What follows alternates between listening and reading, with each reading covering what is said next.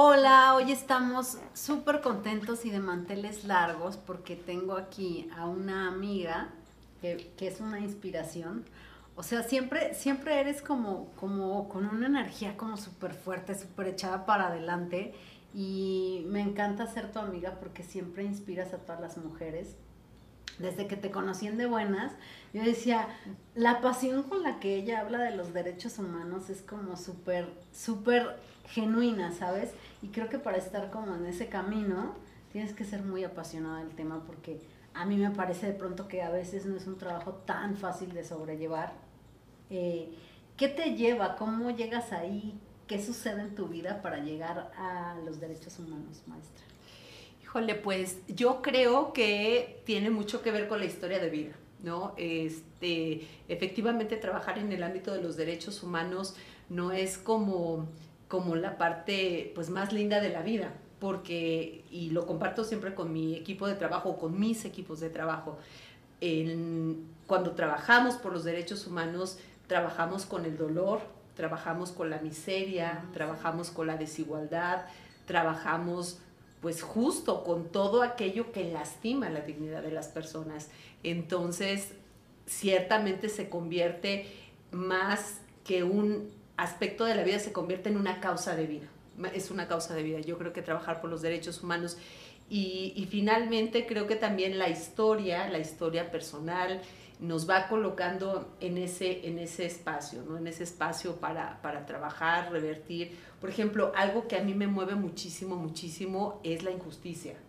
Y eso es algo que, que uno ve pues igual desde, desde pequeño. O sea, yo desde pequeña veía ciertas cosas con la pues con las que me incomodaba. A lo mejor también, pues sí, desde niña el, mirar eh, agresiones hacia otras de a mis compañeritas o compañeritos en la escuela eran todavía los tiempos donde los, los papás o las mamás se educaban pues con base en, la agresión, en el castigo, en los golpes, entonces era algo que me, que me movía muchísimo, ¿no? Entonces el, el poder vivir y de pronto ir concatenando una parte de la, de la vida desde la infancia, la adolescencia, después en mi vida adulta, creo que es lo que va endureciendo el alma para poder trabajar por los derechos humanos, porque de verdad sí se necesita una gran fortaleza y además una fuerte tolerancia a la frustración. O sea, el saber que de pronto también idealizamos el poder hacer cambios, el, el, poder lograr que pues la gente que sea feliz, que no le, que no le, pues no le pase nada que le lastime. Y cuando vemos lo difícil que es lograr, pues en algunos casos porque haya justicia, en algunos casos pues por revertir todo este dolor, pues es todos los días toparte así con la tolerancia a la frustración y casi casi como llegar un poco como, como los aparatos celulares, como con la pila bajita, bajita, bajita, y hay que conectarnos en algo para poder eh, al día siguiente levantar y, nuevamente intentar. ¿Con qué te cargas tú para seguir al día siguiente? Híjole, me cargo, me cargo mucho en casa. En casa sí es un, espacio donde, eh, eh, pues, de, Delia, mi esposa, es, es, es una parte como de, como de como de carga, como de algo, como un catalizador que hace que, neutralice de pronto esta, pues este enojo o estas frustraciones o estas este, circunstancias en las que vamos, vamos viviendo, trabajando. Básicamente también mi familia, a veces pensar también en mi hijo, pensar en, momentos, eh, pues en momentos lindos con los amigos y todo es como, como una manera de, de encontrar un pedacito de felicidad de pronto a tanta frustración o tanto dolor que uno va, va viviendo a lo largo del día. Entonces, sin duda alguna, el espacio de la familia, el espacio de la casa, el, poder estar en, en, la cama e ir en paz, este, creo que eso es lo que, lo que ayuda a, ir, a ir neutralizando. Y sobre todo irse con la conciencia de que en el día se hizo el mayor de los esfuerzos para cambiar algo, ¿no? Entonces, la verdad, a veces, muchas veces dicen, ¿cómo te puedes ir casi casi a dormir? Como si no tuviera uno la conciencia tranquila y no. Creo que al final del día y antes de dormir siempre es como la reflexión de lo que ha pasado durante, durante el día, desde que amanecimos, las reuniones, esto, lo otro, y poder decir, por hoy cumplí, por hoy cumplí y logré cuando menos el objetivo y siempre así lo intentamos el poder hacer un pequeño cambio en la vida de alguien, aunque no se ve, aunque no se sepa, aunque en la dimensión de lo institucional y del reclamo que la gente tiene hacia las instituciones, parece como que queda eh, en lo oscuro, como que no se mira. Me gustaría entrar como a esta parte personal que, que me decías que tu vida ha estado en riesgo. ¿Tú sufriste violencia de género? Sí, sí, sí, sí. Hace, hace muchos, muchos años. Eh, creo que parte de, creo que parte de mi vida de, de, siempre desafiar las reglas. En, en, algún momento de mi vida, a los 18 años igual, por querer desafiar este, este orden normativo de mi casa o las reglas de mi mamá, el, el de pronto lo que estaba alrededor me llevó a, a desafiar justo eh, el, el, esa instrucción, por ejemplo, de mi mamá de ya no, ya no estudies o quédate conmigo a trabajar en el negocio, en fin. Y yo de pronto decidir estudiar, transgredir como esa parte y... y o sea, tu mamá no quería que tú estudiaras. No, en mi casa era una, una familia como más dotada hacia lo tradicional de decir, este, pues, ¿para qué, te, para qué estudias si te vas a casar? ¿no? Entonces, bueno, ¿para qué, primero, ¿para qué estudias si te vas a casar? ¿no? Era, era este, pues, una familia de origen muy humilde y también, pues, con esa, pues, ese mismo método de vida bajo el cual la mayor parte de la familia vivía. Entonces eso, y además mamá tenía un negocio y decía, pues miren, el negocio vas a poder vivir, vamos a trabajar y te vas a casar. No era así como la regla, no había para dónde voltear, sino que era que eventualmente tendría que casarme. Desafío esa, esa parte, le, le digo que no, que yo quiero ser abogada y me decía, no, no, no. ¿Cómo para ser abogada? Y, y, y, me, a veces me lo llegó a decir mi hermano en algún momento, o mi mamá, para ser abogada se necesita tener personalidad, ser fuerte y nombre, tú olvídalo, no podrías hacer. Y yo de pronto decía, yo por dentro decía, hay una voz interior que me decía, no manches, o sea, tú lo puedes hacer, ¿no? Y por otra parte, ese aplastamiento externo de no. Entonces, en mi, mis actos de rebeldía, entonces de pronto eh, conozco un, un, compañero de la universidad, igual otro, igual nos enganchamos en, en la locura de de, desafiar justo este tema normativo, nos casamos y justo, pero literal, ¿eh? así casamos de un mes para el otro. O sea, ni lo conocías. Ni lo conocía, literal. Tú o sea, te casaste. Sí, así, como. Sin, sin, conciencia. Sin conciencia absoluta. Bueno, a los 18 años uno no puede tener gran conciencia. Y entonces eh, me caso y em, es una persona de origen libanés, altamente conservadora en muchos sentidos, y empieza pues una cadena de, de violencias eh, pues que al principio pueden ser como algunas de carácter simbólico y otras que van siendo poco a poco más, más, más, hasta que de pronto se, se desbordan. Y me veo inmersa en un círculo. Violencia te hacía comentarios, te Mira, por ejemplo, la, la primer violencia y que hay cosas que de pronto incluso alrededor o mis amigas o su propia familia decía, ay no, pues qué lindo, o sea, qué lindo. Un buen día llego a la casa y toda mi ropa la había, no había nada, la había tirado, o sea, la empacó y la tiró. Toda mi ropa, o sea, me quedé con la ropa que tenía encima. Y de pronto, ¿y qué pasó? no, es que no quiero que te vistas con esa ropa porque no me gusta. Entonces te voy a comprar ropa no ¿Te gusta porque era atrevida o pues no, por qué no le gusta? Sencillamente no le gustaba y creo que eso es parte también de las pues, libertades. Cada quien se viste con la ropa que quiere, que puede, lo, que sea. Entonces la quitó toda y acabó comprándome la ropa que él quería o que consideraba que debía usar.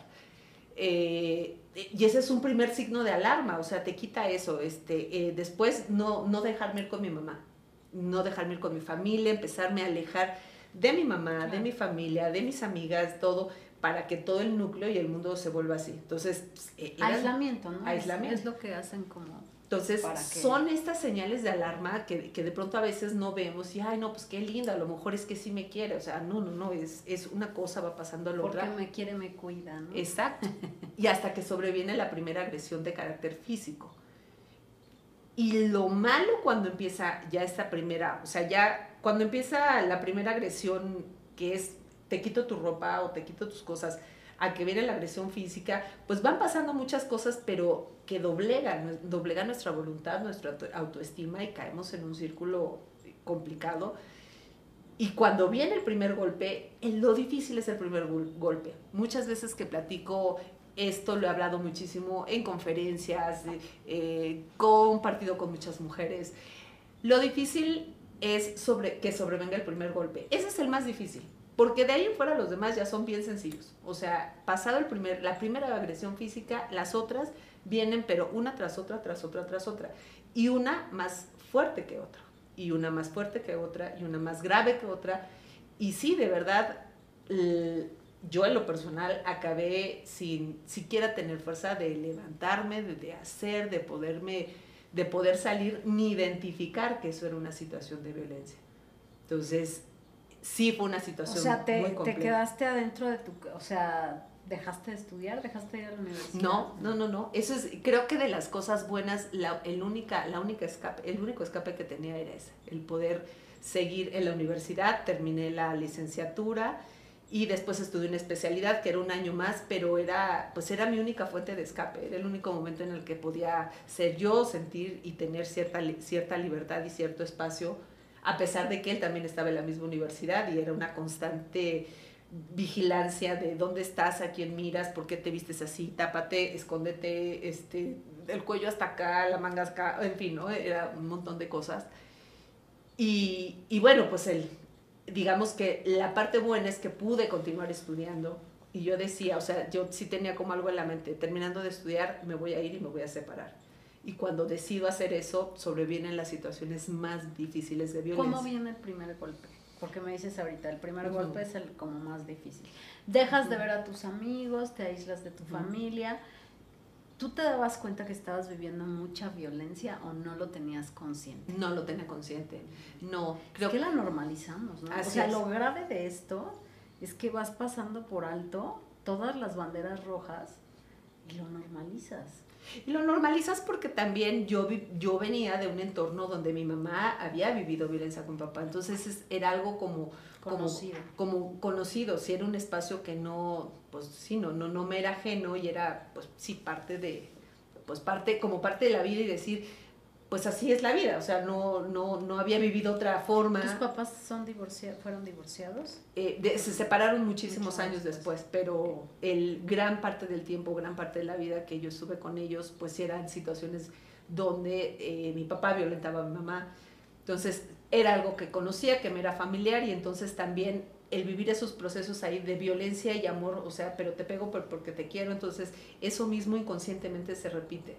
O sea, ahí sí no importa si tienes licenciatura, maestría o doctorado, si tienes la posición económica más acomodada. Es que está en las células.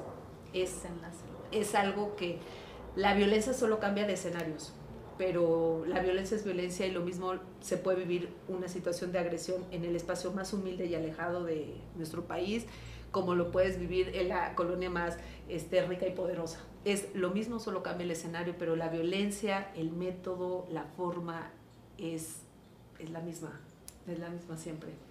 Entonces, esta situación un poco pues como que, como que fue llevando hasta que ya decido romper con eso romper con eso y eh, es cuando sobreviene esta situación de, mayor, de mayor violencia. Creo que el, punto máximo eh, que, en el que estuve expuesta, él, me lleva a la casa, yo estaba escondida literal con mi mamá. Eh, ya o sea, decides separarte de él, te vas con tu mamá, ya había habido golpes. Ya, ya, ya, ya, pero, pero todo lo que se te ocurra. Y eh, estaba como semi resguardada, incluso ya estaba trabajando yo en la comisión de la, del entonces Distrito Federal, ya trabajaba ahí y un buen día se me atraviesa, me, con punta de pistola me sube a su coche, regresamos a donde vivíamos y ahí me tiene dos días pues a punta de pistola y, y yo sí llegó un momento en que dije ya mátame, o sea ya de verdad son, es mucho el sufrimiento, todo lo que pasó en ese, en ese proceso fue, yo creo que lo más difícil que ha pasado en mi vida, lo más fuerte. Estuviste privada de tu libertad por dos días. Por dos días. Sí, algo, algo fuerte todavía. Híjole, me acuerdo y, y si es algo que, si es algo que duele, es algo que duele. Pero al final, eso es lo que me hace, sin duda alguna, tener la fuerza. Cada que me acuerdo, claro que duele, claro que se sensibiliza, pero también me hace pensar que hay esperanza y que todas las mujeres que pasamos por estos procesos tenemos esperanza si logramos escapar a tiempo. Entonces, es súper importante eso, porque verdaderamente muchas mujeres no logran salir de eso. Así Las es. matan. Yo he tenido como en estos procesos y algunas acciones de acompañamiento con mujeres y de pronto decirles, oye, aguas, o sea, salte, o sea, esta es una primera señal de alarma, no hombre, lo que pasa es que estaba enojado, no, no estaba enojado. O sea, después de esa viene una más complicada. Dame cinco, súper importante para la gente que esté viendo esto, que diga, no pases nunca estas cinco cosas porque tu vida puede estar en riesgo. Mira, es que eh, algo, algo que, pudieron sistematizar, esta cosa del violentómetro, es, es fundamental. O sea, es no pasar ninguna de las cosas más mínimas que están. Y que la primera es, por ejemplo, las constantes llamadas, o bueno, ahora con el tema de los celulares, las redes sociales. Si te pide tus claves para las redes sociales, si te dice este, no agregues a tal, este, si te pide la clave del teléfono, si, te, si son celos infundados o todo, es huye de ahí, o sea, literal huye. Porque no es una situación que se quede como solamente en esa parte superficial, va creciendo, desafortunadamente va creciendo. Entonces, literal... O sea, la violencia siempre sube de tono. Claro, claro, claro. el violento va a ir y, va midiendo a la otra persona o cómo. Sí, claro. ¿Qué tanto te, termina sometiendo? ¿A ti te daba miedo tu esposo? Sí, claro, claro, claro. Yo tenía pavor, o sea, pavor, pavor, porque no solamente es te voy a agredir a ti, sino además voy a matar a tu mamá, pero voy a matar a tu hermano, pero voy a matar a tu sobrina. Y después de ver lo que, lo que hacía o lo que pasaba en casa, decía, sí es capaz. Entonces, un poco por cuidar ese ámbito también del resto de mi familia, decía, a ver, ¿quién se metió en este lío? Yo. ¿Quién se salió de la casa? Yo. ¿Quién desobedeció? Yo. Ah, entonces tienes que pagar eso. Esa es otra, que también lo vivimos como un castigo. Yo me atreví a desafiar esto, pues ahora me aguanto, porque yo fui la que sufrí. Hasta que de pronto uno empieza a entender es, yo no me merezco esto, no merezco este espacio, no merezco este trato y me tengo que ir de aquí. Un poco me acuerdo que empecé a ir a terapia y la psicóloga me decía, quítate de la silla de la víctima, porque tanto tú sigas ahí sentada de que pues es que aquí me tocó estar y aquí, en tanto sigas ahí, ahí te va a ir a matar. Corre. O sea, literal y no solamente párate y corre y ten la fuerza de hacerlo desde tu mente o desde tu corazón. Es literal, o sea, párate de ahí y vete. Entonces, eso es, bien algo complicado, ¿eh? Yo, yo tengo eh, relaciones cercanas en las, que, en las que observo la manera de justificar. Y es que hay una gran capacidad de justificar la violencia. Ay, es que si tuvo un mal día, me cela porque me quiere. Es que le importo. No, no le importas. O sea, y, y, vas pasando y vas pasando y vas pasando y no haces consciente de, de qué tan grave es, pero yo creo que está más normalizado de lo que imaginamos. Yo, yo llevo como un año en la tarea de la conciencia de observar la violencia y es que los seres humanos somos altamente violentos. Sí hacemos mucha violencia y recibimos mucha violencia y la normalizamos constantemente. Yo creo que eso, pues en tu caso estaba tu vida en riesgo, ¿sabes? Y eso es súper fuerte. Sí. Y es una relación de poder y subordinación. O sea, este, no, si no hay, hay una y hay otra y se complementan. Entonces, es el poder salir de pronto de eso, sí es, sí es, sí es difícil, ¿no? Es difícil. Y yo creo que lo que es esperanzador ahora es que también, por ejemplo, muchas de las jovencitas ya también tienen claro, ¿no? O sea, yo creo que todos estos movimientos que también a nivel internacional, el Me Too, el Yo sí te creo, bla, bla, bla, o sea, todo esto también ha ayudado a decir, este, esta es parte de una, yo sí te creo, o sea, no es nada de que pues es lo que te tocó vivir, pues es que pues este es la cruz que nos tocó. No, no cuál cruz, no hay ninguna cruz. cruz que nos tocó cargar. Exacto. Esa es frase de mi familia. Sí, sí, no hay no hay cruces, no hay cruces, familia. No, no, no, no hay cruces, o sea, uno tiene que salirse de ahí, ¿no? Entonces, creo que las, las, las chavitas ahora lo tienen como mucho más claro, saben decir no es no, o sea, pueden decir sí, camino de aquí hasta acá, pero de aquí para acá no quiero no es no y te aguantas y así son las cosas. ¿no? Entonces esto ayuda más a identificar como estos procesos de violencia, pero también al salirnos de este rol, lo que decía, como esta parte del poder y esta parte como de subordinación, al salir y romper esa ecuación, también la violencia ah, se, se incrementa. Por eso también cuando, cuando revisamos pues, que hay más, cada vez más crímenes contra mujeres, cada vez hay más feminicidios, es porque también en esa ecuación estamos decidiendo salir y al salir la otra persona pierde el poder y al perder el poder pues busca ejercer a través de la fuerza y la fuerza se desborda en violencia feminicida. Entonces, creo que estamos en este proceso también. Hay muchísimos feminicidios, cada vez más, Han aumentado en este país. ¿Cómo rompes ese patrón?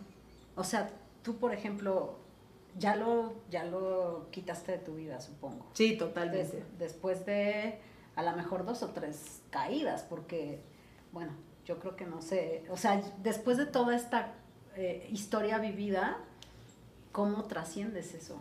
¿A qué te lleva después? Sí, no, no, no es algo fácil porque es un proceso de transformación diaria, porque diariamente tenemos que estar identificando estos signos de violencia, estos, porque no solamente pues es la violencia de pareja, es también la violencia que puedes vivir con tus compañeros de trabajo, la violencia que puedes vivir con este tu jefe, la violencia con tus compañeros o con tu propia familia. Entonces, sí es estar como siempre alertas y decir, esto no me gusta, esto me incomoda ¿Y qué pasa? Y bueno, casi siempre caemos en cuenta que se trata de una circunstancia de violencia. Algo no me gusta en relación con un comentario o algo no me gusta en relación con, y eso me ha pasado muchísimo, con alguien que se acerca y te quiere saludar de beso, pero además saludarte de beso y vente para acá y espérame, no, no me gusta que me toques así. No me gusta, si quiero, lo quiero, pero si no quiero, no me gusta y no te acerques. Y vamos identificando cada vez más, esto no me gusta, y si no me gusta, es algo que me transgrede. Y si me transgrede, es una circunstancia de violencia. Entonces, es un poco, creo que eso ayuda mucho, ¿no? Poder identificar y atrevernos a decir, no quiero, no quiero y no es no. ¿no? Yo creo que eso es uno de los grandes aprendizajes que, que ha dejado esta, esta generación, estas generaciones que salen, que pintan, que rompen. Es necesario hacerlo, sí es necesario hacerlo. Había que hacerlo visible, había que hacerlo visible creo que las, por ejemplo, las chavitas ahora que salen, rompen, queman y todo, yo no puedo estar más que de acuerdo con esa manera de pronto de manifestar porque pienso, y a veces me siento con esa responsabilidad. Si hace 30, 32 años yo hubiera salido a romper, quemar, quizá ellas hoy no tendrían que hacerlo. Y yo no quiero que, por ejemplo, este, mi nietecita Valentina tenga que sufrir algo así. Entonces, si las morritas de ahora están saliendo a quemar, para que ella ya no queme, o sea, ya le toque otra historia. Ya a lo mejor le toque en otras circunstancias, pero ya no tenga que salir así a reclamar que, que a una de sus amigas, que a una de alguien cercano la hayan violentado. Entonces, creo que esa es una parte afortunada, que quienes hemos sobrevivido soportamos socialmente de alguna manera ciertas cosas que hoy las jóvenes ya no están dispuestas a hacerlo y creo que en esa esperanza donde aún todavía pues el costo es la pérdida de la vida de muchas mujeres, vamos a llegar a un momento donde ya eso no sea necesario. Tengo la esperanza que así sea. Yo creo que tiene que ver también con la educación, con la cultura y con lo que nos enseñan, porque a nosotros nos ha tocado vivencialmente ir rompiendo con todo eso porque pues ya esta cruz que te tocó cargar, pues ya no. Sí. no, no, esa cruz yo no la cargo, muchas gracias, con permiso. Sí. Pero también hay, hay violencia hacia los hombres y también hay que tener como mucho cuidado porque la violencia es violencia, ¿sabes? Y a veces se invierten los papeles y también hay que tener como cuidado en no pasarte del otro lado con, con esta lucha que tenemos todas las mujeres, porque pues nosotras que ya nos dedicamos a, la vida profesional y todo, pues también nos toca ponernos en un papel fuerte. O sea, a mí me dicen, ay, eres bien linda. Sí, en el trabajo no. O sea, en el trabajo trato de guardar como una barrera, de no mezclar cosas, porque así tiene que ser. porque real, yo empecé súper chiquita en la televisión y, ay, esta es una pendeja. ¿no? O sea, ¿cómo te va a mandar? Entonces dices, bueno, pues vamos viendo. Sí, sí, sí.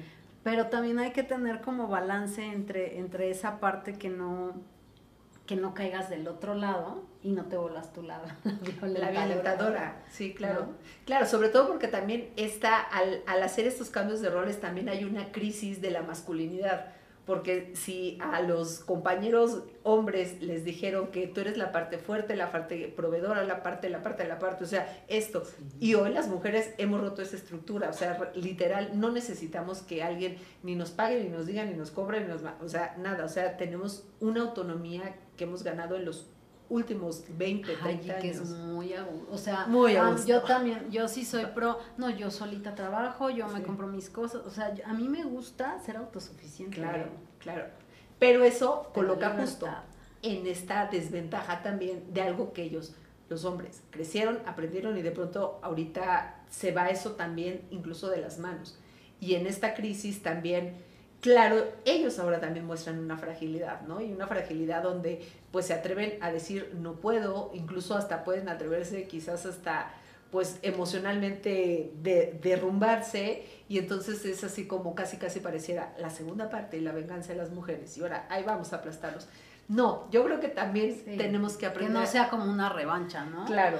Tú, tú por ejemplo, eh, con esta experiencia tan fuerte que, que tuviste, ¿cómo, ¿cómo quitas este resentimiento? Porque sí debe de haber una parte en la que sí dices, oh, o sea, ¿cómo? ¿Sabes? O sea, fue mucha violencia, tu vida estuvo en riesgo, pasaste demasiado tiempo expuesta. ¿Cómo te quitas todo eso para, para no cargar esto en contra del género? Sí, pues ahí este, creo que yo creo en Dios y creo que Dios me mandó la eh, persona que necesitaba mandarme para hacerlo y es tener un hijo hombre.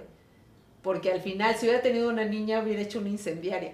entonces, tengo un hijo hombre y entonces es ahora cómo lidiar. O sea, que, que si hay algo que no me gusta de los hombres. Ah, bueno, entonces eso tendría que eh, enseñarle a él para que sea un chavo solidario, un chavo sensible, un chavo respetuoso, alguien que defienda a las mujeres, que alguien que, que comparta, que viva a las mujeres más allá de su orientación sexual, eso no importa, sino que sea alguien que pueda convivir en armonía. Entonces, yo creo que el, el, mayor desafío fue ese, tener un hijo hombre y de pronto es también educarlo en, en, ese sentido.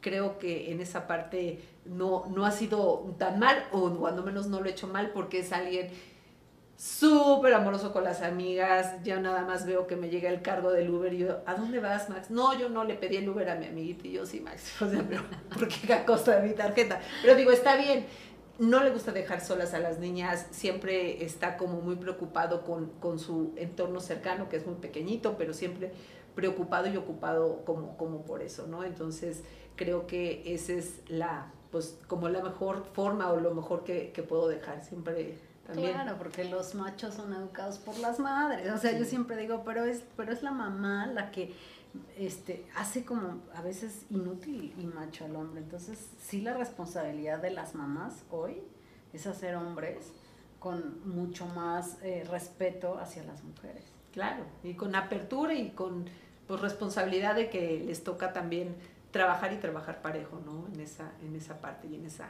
en esta construcción de esta sociedad. Ay, Hilda, pues siempre es un placer tenerte como amiga. Gracias. Es un orgullo. Yo, yo soy muy orgullosa de mis amigas. Me rodeo de mujeres muy trabajadoras, muy inteligentes, pero además con un carácter fuerte y somos somos no me gusta no me gusta ya la palabra guerrera porque no me gusta la lucha, pero pero sí somos mujeres fuertes, trabajadoras y te agradezco mucho que hayas abierto tu corazón ¿Cómo desarrollas tú la intuición en tu trabajo ahora? Híjole, sí es algo con lo que necesariamente tenemos que vivir y tengo que vivir en mi trabajo, invariablemente. Hay cosas que, que de pronto hay que estar muy alerta, muy alerta porque pues desde, desde situaciones de carácter no solamente práctico, no solamente este, metodológico en el trabajo, sino hasta de carácter político. Hay cosas que tienes que saber medir, también cuidar, también todo, y a veces es eso, es también partir de, de la intuición. Podemos este, de pronto dejarnos engañar por un montón de espejitos que brillan y nada, nada. hay que, creo que siempre tener como los, los pies bien firmes en la tierra y hacer eso, justo siempre caso a la, intuición. Y ahí sí tengo muchísimos ejemplos donde de pronto hay algo que no me gusta y, mm, a veces hasta con la mirada, a veces una actitud, a veces una palabra, a veces una frase, dices, uy, Esto... O que te están diciendo, pero la energía que estás captando es contrario a lo que están diciendo, ¿no? Eso es súper interesante. Yo ahora pongo mucha atención. Sí. Porque una cosa es lo que dicen y otra cosa es lo que percibes. Claro. Entonces ahí son buenas claves. Sí, sí, sí. Pues sí, supongo que en tu trabajo también. Sí. Hay que, Sí, en sí, la sí. vida entera, ¿eh? Sí, sí, sí. hay que, hay que hacerle caso. Sí. Hay que escuchar el, el que te está diciendo agua, agua. Sí, sí, sí, sí.